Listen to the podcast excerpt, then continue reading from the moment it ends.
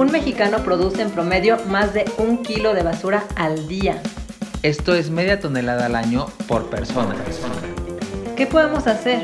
En este podcast encontrarás ideas a granel para mejorar el medio ambiente desde tu trinchera. Cada gesto cuenta. Aquí te daremos información práctica y mucho ánimo. Compartiremos experiencias de nuestro camino hacia una vida sin basura. Habrá opiniones de expertos en temas ecológicos. Resolveremos tus dudas y te acompañaremos a concretar tus intenciones de disminuir tu impacto ambiental y el de toda tu familia. Comencemos hoy. Hola, ¿cómo están? Bienvenidos un jueves más a su podcast verde, Ideas a Granel. Aquí estamos nuevamente con su Zero Waster, madre michoacana, luchona, Pau Zero Waste. ¡Uh, bravo! Y también con nuestra, nuestra persona preferida en mercadotecnia y Zero Waster Godín. Él es Rigo.bustos. ¡Bravo! ¡Eh! ¿Cómo ¿Cómo estás, está, Pau? Rigo?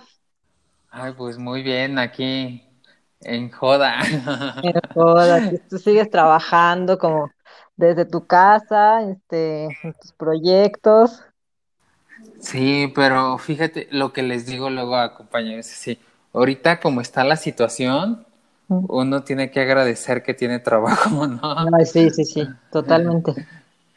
Porque sí, luego uno pues entre una cosa y otra como que dice, ay, no, quiero un poquito de tiempo para mí, pero al final uno tiene que estar agradecido de que tiene trabajo, tiene forma como de eh, proyectos y así, porque como está la situación hoy en día, y no solo en México, sino en todo el mundo, eh, la situación en la que estamos viviendo creo que está súper difícil, entonces hay que ser agradecido con lo que uno tiene. Totalmente. Pues muy bien. Este, hoy tenemos un tema que está muy, muy demandado en la, en- entre los ambientalistas y no ambientalistas, creo también, este, sobre cosmética natural. Sí, creo que es un tema que ya ha salido como en otros podcasts, como un poquito, ¿no? En cada uno, como por ejemplo cuando tocamos la parte de los testeos en animales o cuando hablamos como de cómo son las prácticas zero waste en, en otras partes del mundo y que luego las partes de lo cosmética es como un poco especial en otras partes. Entonces, hoy ya lo vamos a tocar un poco más a fondo. Sí, sí, sí. Entonces aquí nuestra invitada, ahorita se les vamos a decir quién es. Em, pues eh, ella tiene toda la experiencia en, en este, en este rubro. Y bueno, vamos a descubrir muchas cosas. Por lo pronto, ¿te parece si vamos a la mazorca? Sí, Pau, adelante. Pues porque tiene que ver justo con la cosmética natural. Y, y hablan, bueno, son dos artículos, uno que lo saqué del país y otro de la revista GQ. Es Así es el millonario futuro de la cosmética eco.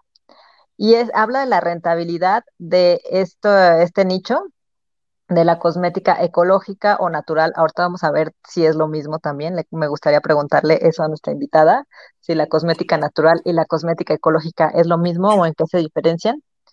Este, pero bueno, hay una, hay una consultora que se llama Grandview Research que habla de que para el 2025 habrá un mercado de 25.110 millones de dólares relacionado con la cosmética natural y ecológica a nivel mundial.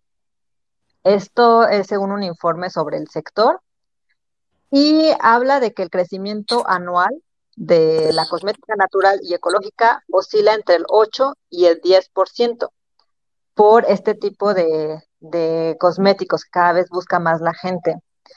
Entonces, les hablo que son dos artículos diferentes porque uno es del 2019, pero en el 2020 se, se, re- o sea, se repite. Esto quiere decir que la tendencia ahí está. Sabemos, bueno, que ahorita con la pandemia, pues puede ser un poquito, este, bueno, diferente a lo que se estaba esperando, pero pues que me parece una buena noticia que el, sector siga creciendo y que sepamos cada vez más a, a qué se refiere y que nos interese cada vez más tener productos sin este, químicos tóxicos o sin sustancias que, que puedan alterar el medio ambiente. ¿Cómo ves? A mí me parece súper interesante, Pau, porque, por ejemplo, yo me he fijado en los últimos años que lo que es la industria de, pues, del maquillaje ha incrementado exponencialmente, ¿no? O sea, podemos verlos eh, como las marcas del Medio Oriente eh, han crecido muchísimo o también hay muchos youtubers, influencers en Estados Unidos que han tenido un crecimiento exponencial como eh, Jeffree Star y estos que se dedican como a, todo lo del mundo de la cosmética y, Kylie Jenner que tiene su línea y que gana millones de dólares y, aquí en México lo podemos ver por ejemplo con, con nuestra youtuber Yuya que es como las internacionales pero más aquí en México que han encontrado en, este mercado un es un mercado millonario, ¿no? Entonces eh, hay muchas cosas que, que pues no se hacen como se deberían de hacer, pero qué bueno que está esta parte que, que están descubriendo todo lo que es el, la cosmética ecológica y, y, natural y que esté resurgiendo todo esto de, bueno, surgiendo eh, para apoyar al, al, medio ambiente y, y como hemos dicho siempre, ¿no? O sea, no es destruir una industria, sino es saber transformarse. Entonces, creo que es de aplaudir que, que se esté comenzando con todo esto. Sí, total. Sí, sí, pues ya, ya tienes dos, son dos artículos, entonces parece que, que esto va en ese sentido. Así es que vamos a presentar ahora a nuestra invitada para profundizar más sobre este tema. Sí, seguramente ya varios de ustedes la conocen.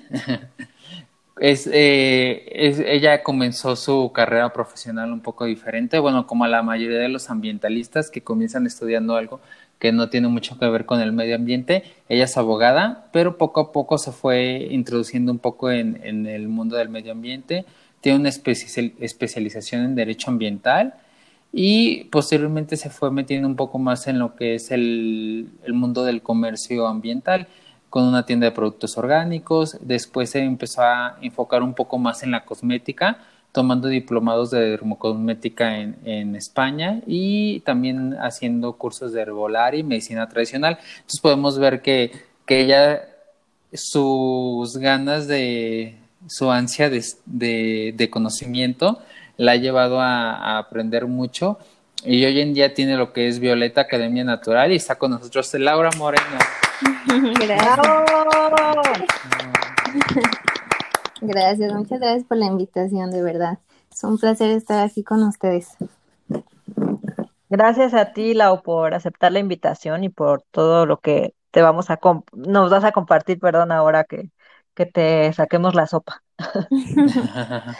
sí, la verdad es que hay mucho, mucho de qué hablar en, el tema de la cosmética y me da gusto que, que abran como estos canales porque como que siento que de verdad falta tanta información del mundo de la cosmética, como que ahorita que tomamos conciencia del, del mundo natural y que debemos ser más responsables y más ecológicos, se habla mucho como de los plásticos y así como de no usar tu bolsa, ¿no? Llevarte la bolsa de tela y todo esto, pero todo el mundo de la cosmética, híjole, también causa un gran impacto tanto en la salud como en el medio ambiente. Entonces, muchas gracias por invitarnos. hombre, gracias a ti. Además es un, es la, la, cosmética, pues es algo que usamos a diario, ¿no? Este, muchas personas. Todas, ahora sí que toditas, a veces decimos cosmética y nos vamos con la finta luego, luego del maquillaje, pero realmente es que pues los hombres también utilizan shampoo, desodorantes, inclusive aunque no nos pusiéramos nada de higiene personal, eh, pues estamos expuestos a todos los productos de limpieza de los hogares, o aunque nosotros no limpiemos y vamos a, a cualquier oficina, supermercado, pues estamos en contacto con todo esto que también entra pues en, en, la industria cosmética. Bueno, y para empezar, ¿nos puedes contar qué es cosmética natural? Y yo agregaría también ecológica, o sea, ¿a qué se refiere? Pues fíjate, Pau, que es muy interesante que hagas estas dos distinciones, porque realmente es que hay muchísimas. O sea, el término cosmética natural eh, es como muy amplio y a la vez muy segmentado, dependiendo de, de cómo quiera usarlo la mercadotecnia, pasa mucho como estas etiquetas de orgánico, ¿no? Cuando realmente a lo mejor el producto ni siquiera fue libre de pesticidas, simplemente porque tiene una degradación orgánica, se le catalogó así. Entonces esto pasa mucho también con la cosmética natural, en el sentido en el que puede ser natural, pero no precisamente sea ecológico o sustentable, sustentable, perdón, o inclusive vegano, ¿no? Podría ser un producto natural, pero contener eh, cera de abeja, entonces ya no entrarían en el catálogo de vegano. O que mi producto sí sea natural. Vamos a, definir natural antes de empezar a hacer las variaciones. La cosmética natural se define como un producto en el cual por lo menos el 95% del producto está compuesto de derivados de algún origen natural, o sea, sin nada sintético y eliminando cualquier sustancia tóxica para el organismo y para el medio ambiente. Eso sería como a grandes eh, rasgos cosmética natural. Pero eh, pues ya en las distinciones que te decía ahorita, pues sí puede ser natural, pero puede, por ejemplo, contener eh, manteca de karité, que la manteca de karité proviene de África, y si yo estoy consumiendo el producto aquí en México, pues no estamos contabilizando el desgaste energético que se hizo para traer esa manteca de karité. Entonces, eh, sí, como que hay muchas variaciones que está muy padre considerar para realmente llegar a una cosmética que sí sea natural, pero también pues sea sustentable. Ok. Sustentable y natural. Oye, este, ¿nos podrías contar qué, o sea, exactamente qué es Violeta? Sí. Violeta Academia Natural, para que este, la gente entienda cuál es tu emprendimiento y por qué quisiste emprender y todo esto. Sí, claro. Pues eh, ya hace ocho años que nació Violeta. Se fueron muy rápido ahora que digo ocho años. Pero realmente nació, primero la necesidad de que yo quería hacer mis propios maquillajes, porque en ese entonces cuando yo litigaba, pues era como una cosa que tenía que hacer a fuerzas, ¿no? Tenía fuerzas que maquillarme para ir a, a, trabajar, era como una ley ahí, si no, no podíamos entrar a trabajar y en tacones aparte. Entonces, como que yo dije, bueno, yo, ¿por qué no puedo hacer mi propio maquillaje, no? Y obviamente hice lo primero que todas las que quieren aprender cosmética, te metes al internet, al YouTube, ahí a empezar a querer hacer tus experimentos, echas todo a perder. y, y, yo decía, bueno, es que debe haber escuelas y realmente en México, mm, hace ocho años buscabas y realmente no había absolutamente nada. Había algunos este, talleres de repente de, de cremas y shampoos, pero te dabas cuenta que se formulaba todo desde bases que eran iguales de tóxicas o sintéticas o ni siquiera sabías de qué estaban hechas esas bases, entonces caías en el mismo tema de comprar un shampoo del supermercado.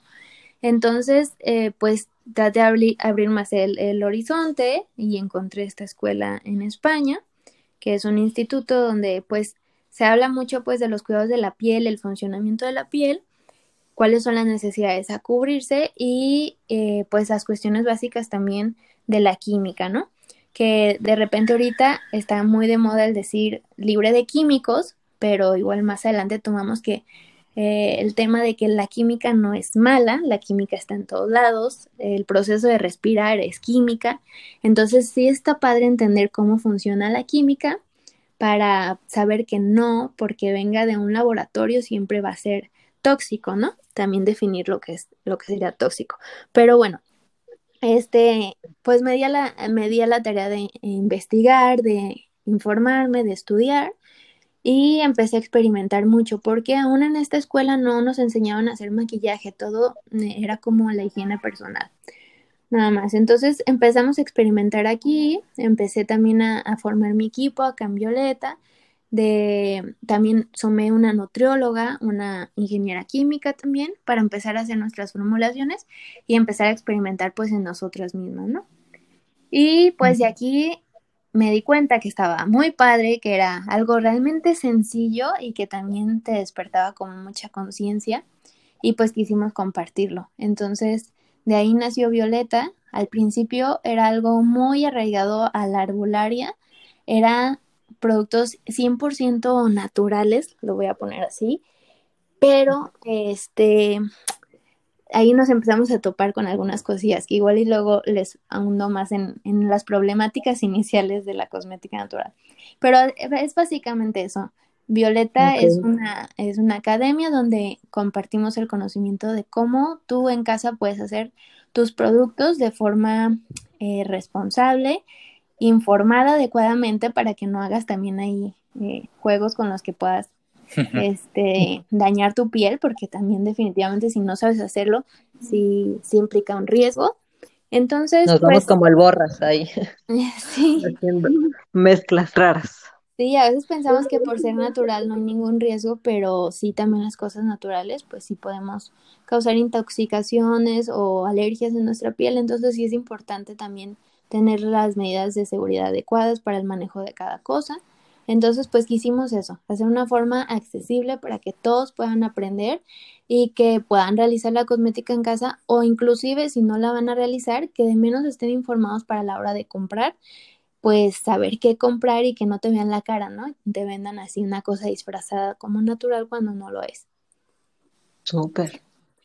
Oye, Lau, y por ejemplo, ahorita ya nos platicas como que es Violeta y entiendo un poco lo que te motivó a emprender, este negocio fue justamente la parte de que no había esta oferta aquí en México, ¿no? Sí, eso y cuando y cuando tú empiezas, no, no, cuando te empiezas a emprender tu negocio, ¿cuáles fueron las principales problemáticas que o los obstáculos que te llegaron para emprender tu negocio de, de cosmética natural? Pues mira, la primera fue este que la cosmética natural no es cuando es 100% natural, no siempre es tan fácil para aceptarla para la gente. Yo, yo les digo que es un fenómeno muy chistoso como cuando estás intoxicado, como cuando te gusta tomar mucho refresco, no voy a decir ninguna marca, pero cualquier refresco y que te sientes bien al tomar el refresco, ¿no? Por la cantidad de azúcar, si tú quieres. Entonces, cuando dejas de tomar este refresco y empiezas a tomar agua natural, de repente hasta les da depresión o se sienten así como decaídos y dicen es que necesito el refresco para activarme, ¿no? Para sentirme otra vez, porque se me baja la presión. He escuchado eso mucho de mi papá.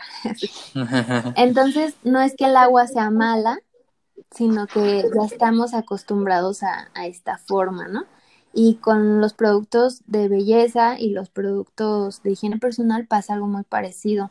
El shampoo, por ejemplo, tiene siliconas y tiene sulfatos, que hiperlimpian el cabello y las siliconas son micropartículas de plástico que enmican el cabello, por así decirlo.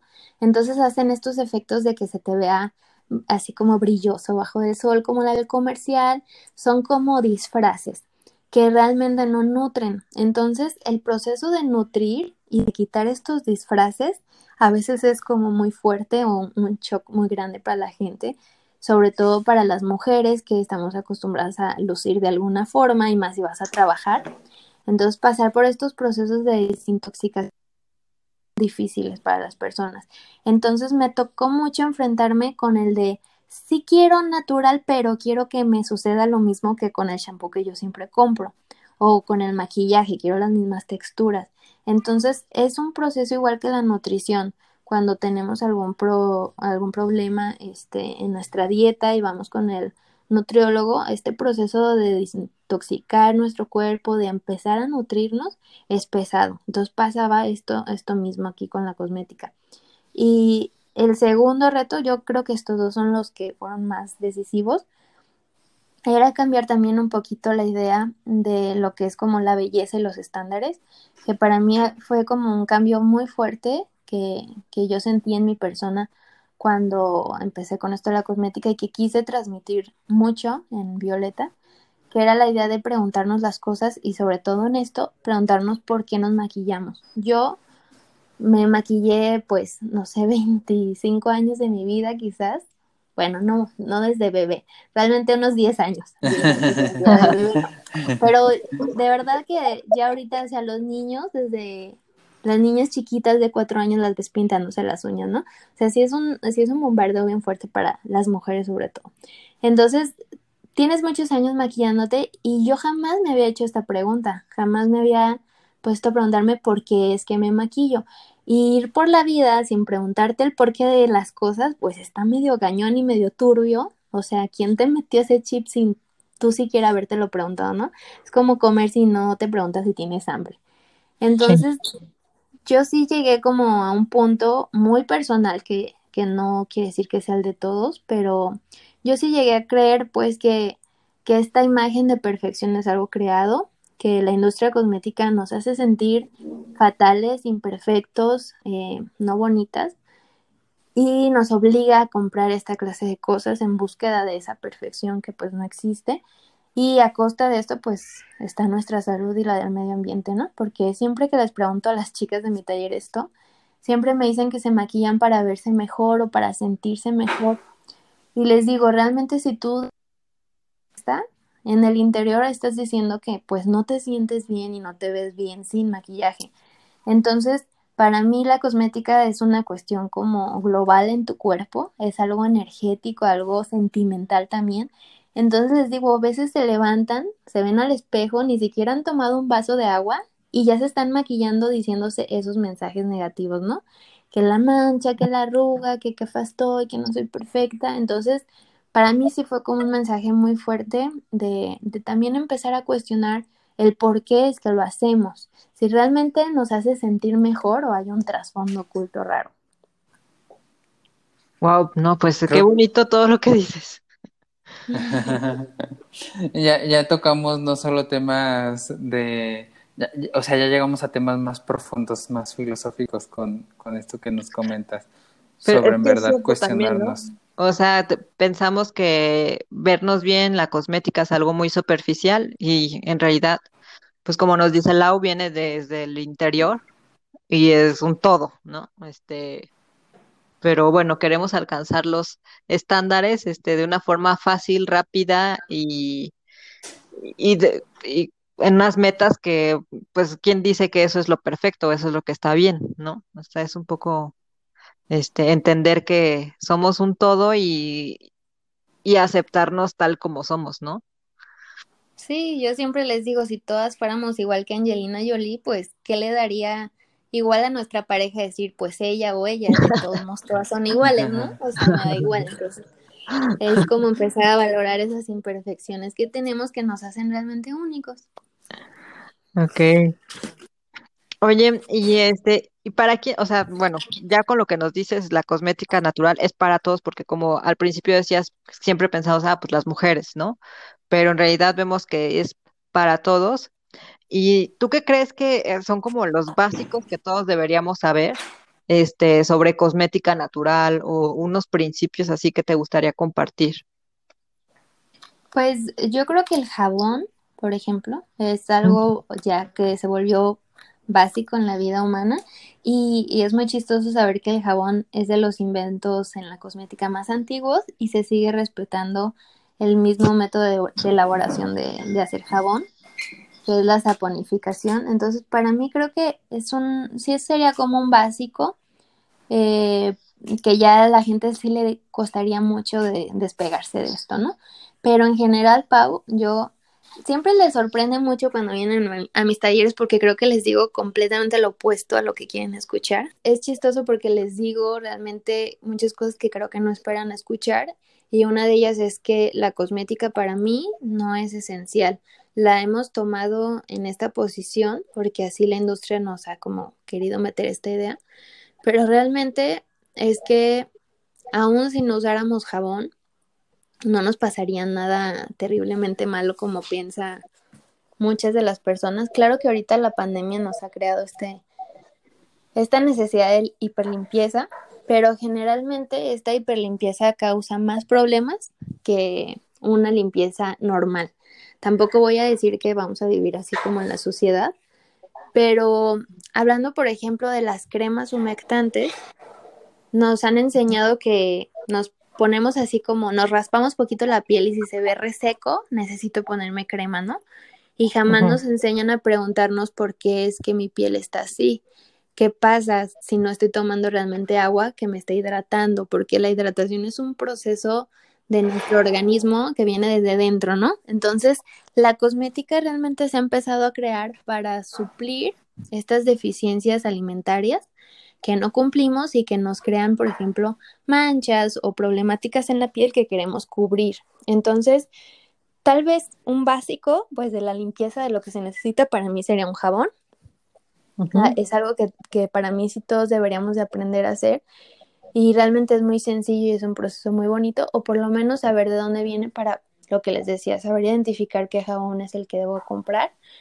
Pero en general, pues para los que no lo sepan, un jabón hecho de forma artesanal es lo mejor que pueden hacer en vez de comprarse cualquiera del supermercado en los mercaditos este, de repente locales, la gente hace sus propios jabones. Están los jabones de glicerina y están los jabones saponificados.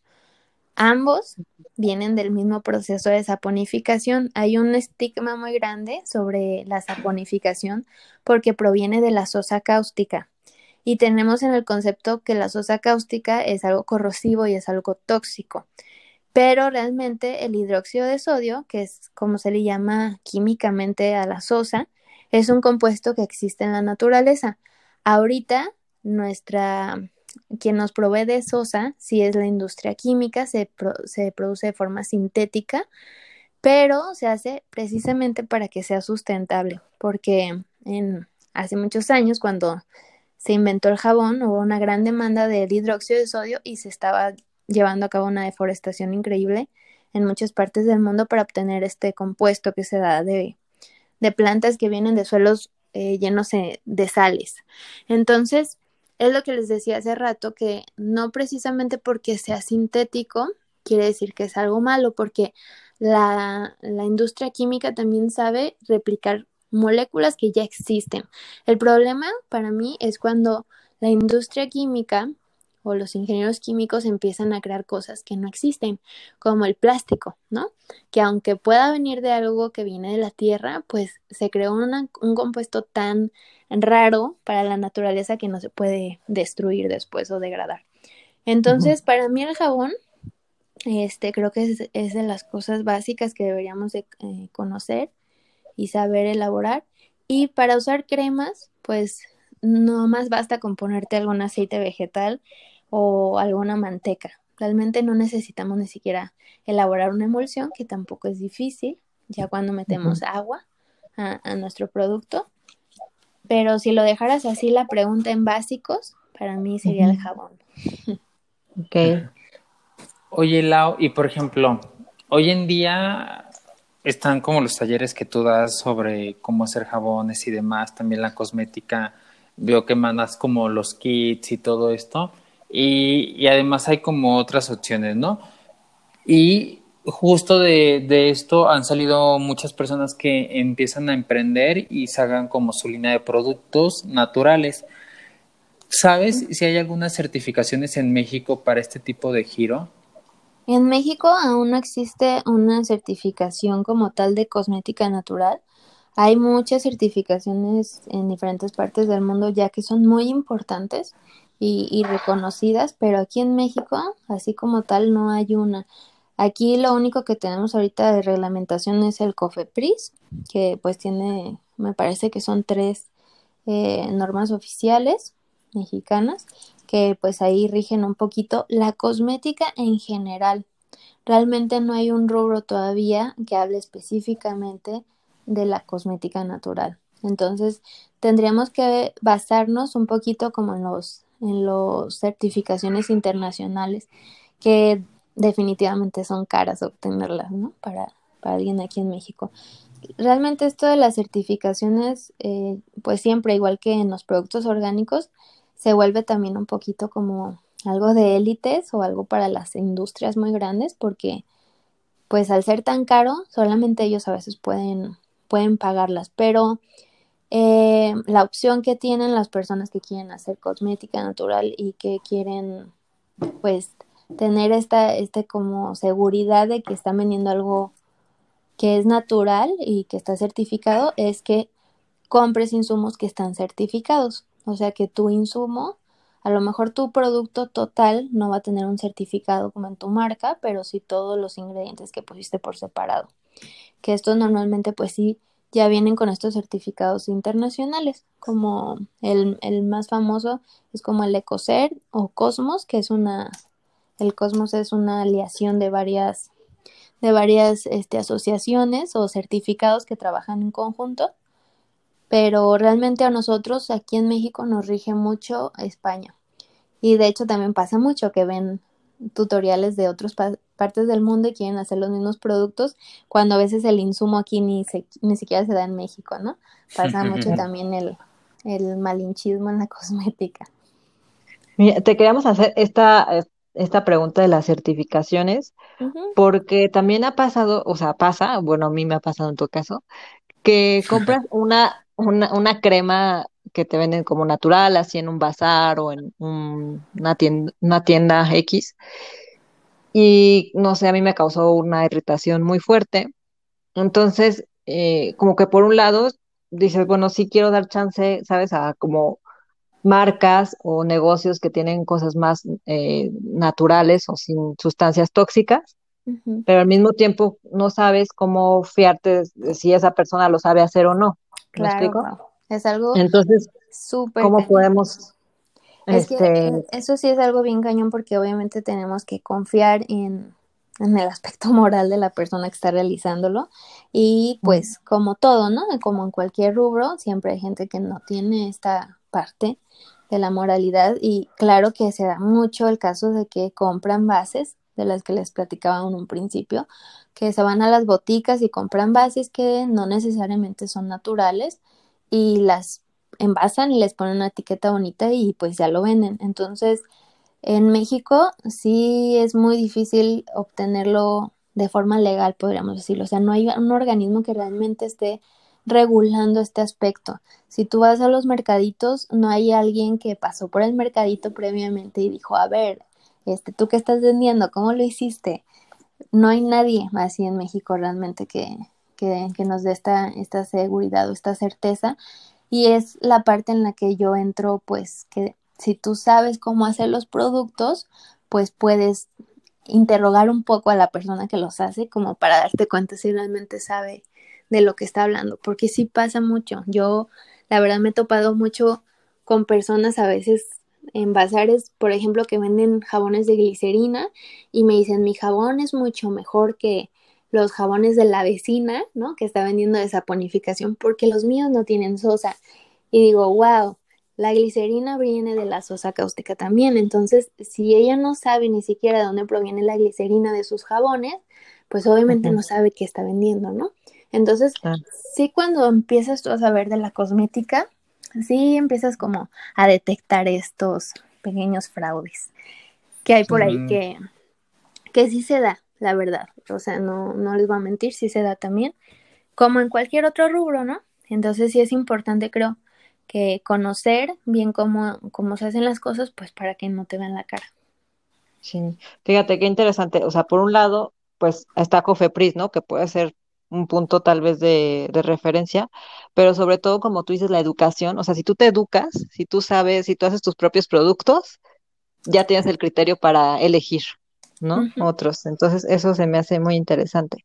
Y, y justo también te queríamos preguntar eh, sobre los disruptores endocrinos, que yo es algo que tomo, que toco en las pláticas que doy, este, de Zero Waste, porque el, el, pues una crema que compras de una marca multinacional te dura que dos años o un año, ¿no? Tiene de vida. ¿Por qué te dura un año, no? Entonces. Y aparte que eh, te dice que es natural, ¿no? O sea, como qué natural vemos que dure tanto tiempo. Sí, te ponen ahí un mango, un aguacate, algo así, ¿no? En el envase para que tú sientas que es completamente natural. Entonces, de la naturaleza. Exacto, sí, o un envase verde o con plantas, no sé el, marketing ya es muy ingenioso. El shampoo donde la chica se baña en una cascada, ¿no? Dices, claro, es súper natural. esto, esto que dices es súper importante, Pau, de los disruptores. La verdad es que para mí es un tema como para volverte loco. Empezar a saber esto es como decir, no puede ser posible, pero a la vez es empezar a hacer eso es como claro, ¿no? De ahí vienen estas enfermedades, o sea, no es algo como que sea una cosa rara, que estén habiendo tantas problemáticas, tantos problemas de salud, si nos ponemos a, voltear a ver qué es lo que usamos a diario. Y esto para mí, digo yo, soy fanática, así amante de, las conspiraciones y de, todas estas cosas que, luego uno piensa que son como de locos, pero para mí sí hay una conspiración gigante detrás de, de la industria cosmética que se me hace increíble, por ejemplo, este, tengo una conocida, bueno, no quemar a nadie aquí ni nada, que, que no se puede embarazar ahorita, ¿no? Y esto es, es, un problema que se está volviendo cada vez más frecuente, cada vez conocemos más personas con esta problemática o inclusive enfermas de la tiroides, que es algo que también se está viniendo demasiado. Y me dicen, oye, es que fui al doctor y me están checando esto. Y se me hace increíble que el doctor jamás te haga la pregunta de, oye, ¿y en tu casa tienes muchos aromatizantes o usas mucho fabuloso para limpiar el piso, muchas cremitas, usas mucho perfume? Porque pues todo eso son disruptores hormonales y la causa o el padecimiento número uno de un disruptor es pues no poderte embarazar. Entonces se me hace increíble que personas terrenales como nosotros podamos hacer este clic directo de por qué es que están pasando estas problemáticas y que las personas estudiadas y estas empresas gigantes multinacionales que tienen dinero para hacer estas investigaciones, pues no puedan hacer ese match, ¿no? y, y, es bien importante también decir esto, que sí está esta problemática con las personas que hacen cosmética sin conciencia, pero las industrias a veces tampoco tienen esta, esta cuestión moral. Eso también es algo que decir, que no muchas veces porque tengan eh, un certificado o provengan de otra parte del mundo, o sea, un super emporio, quiere decir que realmente también les preocupa tu salud o el ambiente. Entonces, sí, sí tenemos este riesgo por los dos lados, ¿no? Tanto por el que hace cosmética en pequeño como el que lo hace en sí. Sí, o sea, los... Sí no, adelante, Pau. No, tú primero. no, tú. Oye, no, te quería decir, Lau, que, eh, o sea, para que los que no sabe, saben qué son los disruptores endocrinos, pues son sustancias químicas tóxicas que afectan nuestro, nuestro sistema hormonal, ¿no? Y como tú dices, este puede causar desde que no puedas embarazarte, este, o sea, infertilidad, dolores de cabeza, este, no sé, otros, otros padecimientos. Y todos estos obesidad. hasta obesidad. O sea, un chorro de problemas que tenemos ahorita vienen de, de los disruptores hormonales. O sea, problemas congénitos, ya malformaciones, tumores. Prácticamente de lo que nos estamos muriendo, la mayoría de las personas en, esta, en este mundo actual vienen de, de todo esto. Y la mayoría de los productos cosméticos, les voy a decir en general, qué productos pueden tenerlo. Cualquier producto que tenga perfume tiene disruptor hormonal, o sea, todos. Cuando van a comprar un jabón, ¿qué es lo primero que hace la gente? A ver, díganme ustedes qué hacen cuando compran un jabón. No huele. No que huele. La cremita es lo mismo, o sea, queremos que huela y ese olor es un veneno. Tristemente, eso es un disruptor hormonal. Entonces, les decía yo que el otro día casi quería llorar porque hasta el papel de baño tiene perfume, bolsas de basura que ya tienen perfume, imagínense. Los pañales para nuestros bebés que están 24 horas en contacto con la piel, o sea, los pañales desechables, quiero decir. Exactamente. Y bueno, los carritos, los las sillitas para el carro de los bebés tienen estos retardantes para llamas, pues, o sea, de que ah, si se te incendia el coche, pues que no se incendia tan rápido la sillita eso tiene una cantidad enorme de químicos tóxicos, entre ellos disruptores hormonales. Y la verdad es que pues sí, te lo venden con ese miedo, ¿no? De, no, no vas a pagar esto para que tu bebé esté seguro, cuando realmente hay más posibilidades de que el bebé se enferme de algo por este disruptor que a que se incendie tu coche. O sea, eso es algo bien fuerte. Sí, pero también es como, o sea, también como que costo-beneficio, ¿no? Lo, lo, malo de los disruptores es que se acumulan en nuestro cuerpo. Entonces, tal vez puedas justificar. Exacto. Y tal vez puedas un poco justificar lo de la sillita del bebé, pero ¿para qué además te echas el perfumito que tú dices, ¿no? Así de, este, del, no sé, de la cremita, del fabuloso, o sea, estás acumulando, acumulando, acumulando del papel del baño, exacto, algo que de lo que podemos prescindir totalmente, ¿no? Pero para mí sí, el tema específicamente de disruptores hormonales, para mí sí es algo que, que ya la legislación de todos los estados debería haber prohibido. O sea, esa sillita del bebé no debería tener ese producto, deberían de buscar otra solución o pues que simplemente guarde la seguridad y pues lo de la incendiada pasaría a segundo plano si sé que eso le está generando un daño a mi bebé. O sea, es que sí hay muchísima problemática, de verdad. Yo volteo a ver a mi alrededor y ya las cosas que eran comunes o naturales dejaron de ser así. Ya cada vez ves menos posibilidades de partos naturales. O sea, todo esto no es como una cosa que, bueno, es que así pasa, ¿no? Y no, sí hay un porqué de que vengan todas estas cosas. Entonces no puede ser posible que la misma legislación permita esto si ya hay tanta información que dice que esto no es y está matando el ecosistema. Que había visto Lau en por ejemplo, en Europa en todo caso que sí, aunque sí está legislado y sí está ahí como topes de que les ponen a las marcas de, ok, puedes poner hasta tanta sustancia que está relacionado con disruptores endocrinos. Y pon tú que las marcas respeten estos topes, pero si ponen de todas formas un poquito en todos los productos, pues imagínate en acumulado, en acumulado, pues, sabes, o sea, sobrepasa ese tope por mucho, ¿no? Ya cuando estamos usando todos esos productos. Entonces ahí tienen, sí, exacto, tienen como ahí una jiribilla o han logrado estas grandes empresas, este, abogar por continuar poniendo sus conservadores que hacen que te duren dos años sus productos y que vienen, son conservadores que vienen del petróleo, como los parabenos, y, y bueno. y este, otros nuevos. Ahorita que tocas lo de los parabenos, es bien chistoso saber que, pues sí, ya se descubrió que los parabenos son cancerígenos después de 10 años que estuvieron expuestos hacia nosotros. Pero ahora obviamente está toda esta nueva publicidad que la misma industria monta, que es, te vende ahora el shampoo libre de parabenos. O sea, usan esto, este mismo veneno que ellos usaron, ahora lo usan de libre de, y están usando conservadores nuevos que no están todavía testados. Y, y, con esto del testeo es que también está un tema. O sea, yo siempre les digo, esto de libre de maltrato animal es algo bien chistoso también con lo que juegan un poco con nosotros, porque si bien tú puedes ir a comprar un labial que sí, la señorita que lo hizo o, o, la fábrica que lo hizo no testaron ese labial tal cual en el animal, los ingredientes individualmente sí están testados, o sea, para que a veces estas industrias saquen y vendan este conservador o esta vitamina, ellos sí tuvieron que haber pasado por un testeo.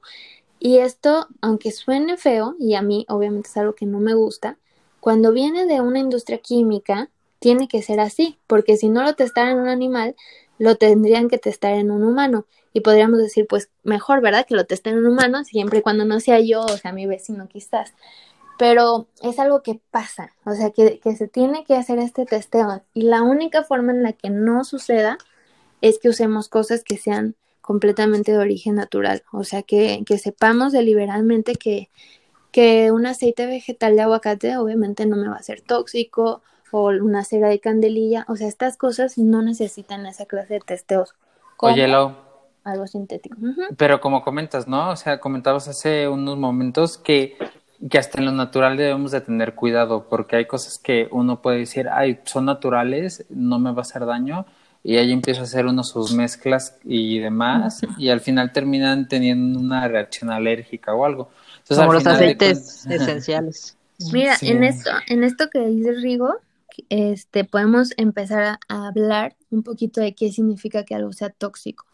Yo siempre les digo así, me gusta mucho preguntarles para que aprendan, que empiecen como ellas a activar el sentido común, porque el sentido común para mí es más valioso que muchos libros que podamos leer. Entonces yo les digo que, que es algo tóxico realmente, porque siempre nos vamos con esta idea, ¿no? De viene de un laboratorio y así, pero realmente algo tóxico es algo que tu cuerpo no necesita. Puede provenir de una fuente natural como de una sintética. Yo siempre les digo, el veneno de la serpiente es natural, ¿no? No lo va y lo compra ahí con un farmacéutico. Pero sin embargo es tóxico para nosotros. Entonces, la toxicidad, como el padre de la toxicidad y de la microdosis lo dijo, está en la cantidad. Entonces, específicamente hablando de las cosas naturales, que no me gusta mucho meterme en este tema porque es como una secta ahorita, pero en lo que más tenemos esta problemática es en los aceites esenciales porque los aceites esenciales es una alta concentración de un activo de una planta. Entonces, ahorita los aceites esenciales no los venden como es natural, no pasa nada, échatelo, cómetelo, úntatelo y si hay un grave riesgo con muchos aceites esenciales en los cuales podemos quemar nuestra piel o intoxicarnos incluso. Entonces, si la toxicidad proviene de algo que yo no necesito y de la cantidad.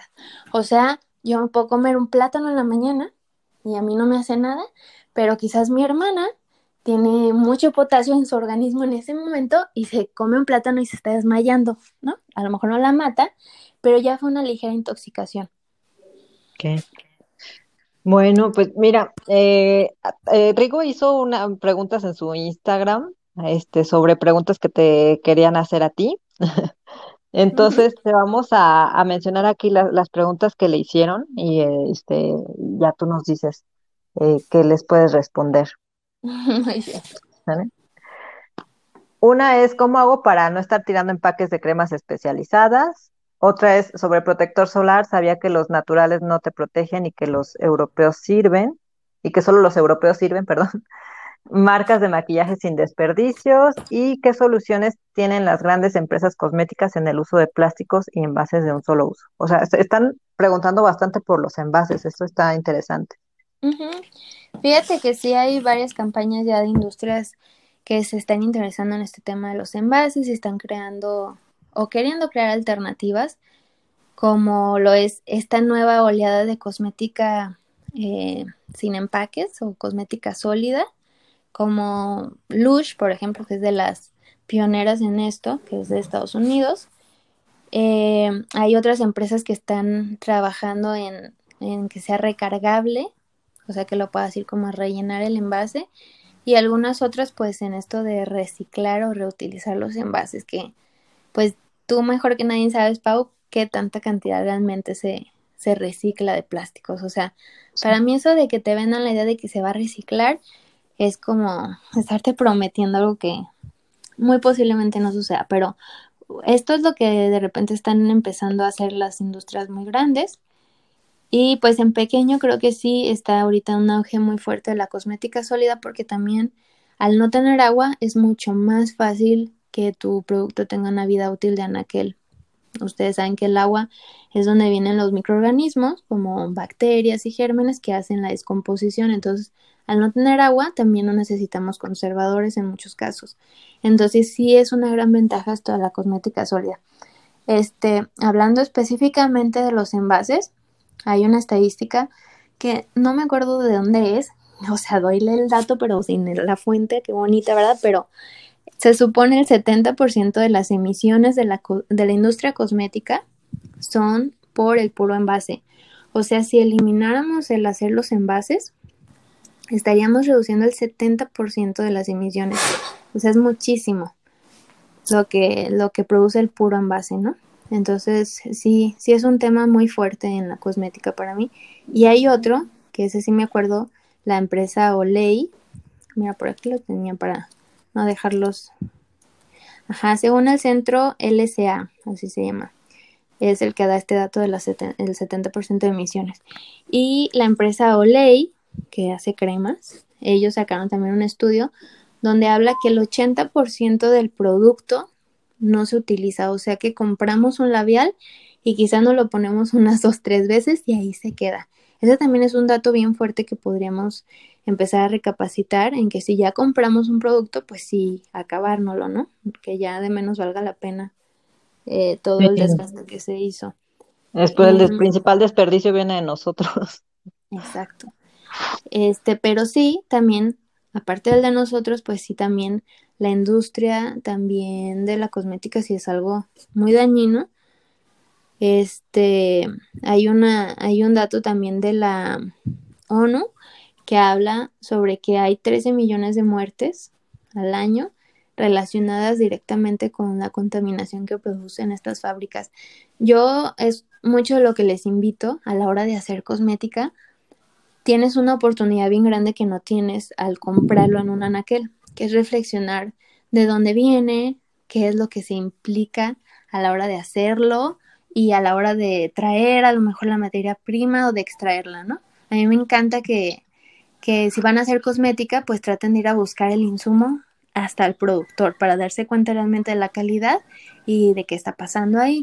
¿no? No es lo mismo comprar en la tienda cera de abeja a ir con el apicultor directamente. Entonces, sí, sí está muy fuerte el darnos cuenta que cada vez que compramos un labial, una crema, un shampoo, estamos siendo partícipes de estas 13 millones de muertes. O sea, no es así como que un chiste tampoco que la gente muera solo porque yo quiero obtener un labial. O sea, imagínate qué fuerte es que algo que no es necesario ni elemental está causando estas muertes.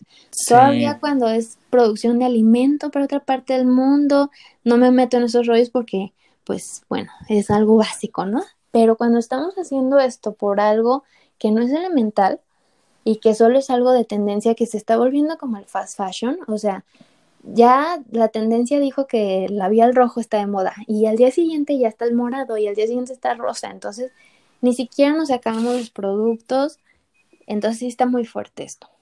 Sí, la verdad, eh, bueno, todas las preguntas que nos han comentado creo que no las puedo contestar, Lau, de alguna forma u otra, porque nos estuvieron haciendo preguntas sobre los envases, sobre algunas marcas, ya no las hizo. También algunas preguntas que no leímos, pero que también me llegaron al final, es sobre los productos naturales, cómo podemos eh, saber si un producto natural no nos afecte y demás. Pero creo que estas preguntas las podemos ir respondiendo de alguna forma con lo que Lau nos estuvo compartiendo. Muchísimas gracias, Lau. Ya para cerrar, nada más nos vamos a ir rápido con nuestras últimas dos secciones y comenzamos con esto no. Lo que me gustaría a mí decir de esto no es que no nos dejemos ir porque sea algo natural, por lo que nos están, luego nos ponen en, en, los productos que es un producto natural o de los aceititos que son esencias naturales, sino que vayamos un poco más allá, como siempre les decimos, y creo que con la información que nos compartió Lau podemos aprovechar y empezar a investigar un poco más y como, como nos dijiste, ¿no? Activar como nuestro sentido común. Y por último, la red.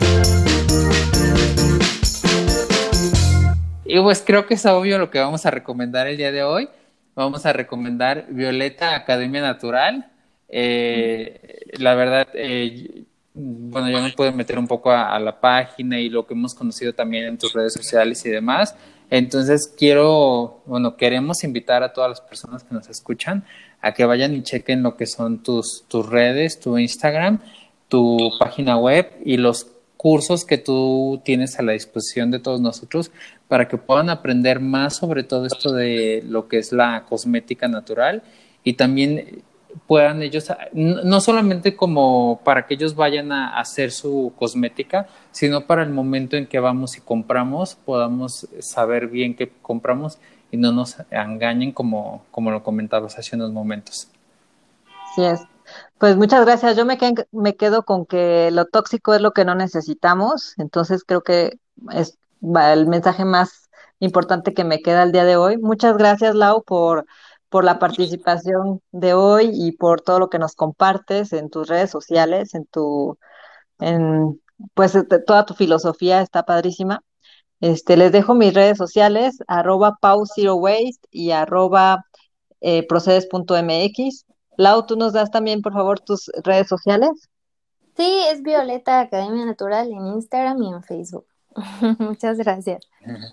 Y las mías que son arroba rigo.bustos y las de Ideas a Granel que es arroba Ideas a Granel en Instagram, en Facebook y también nuestra página de internet.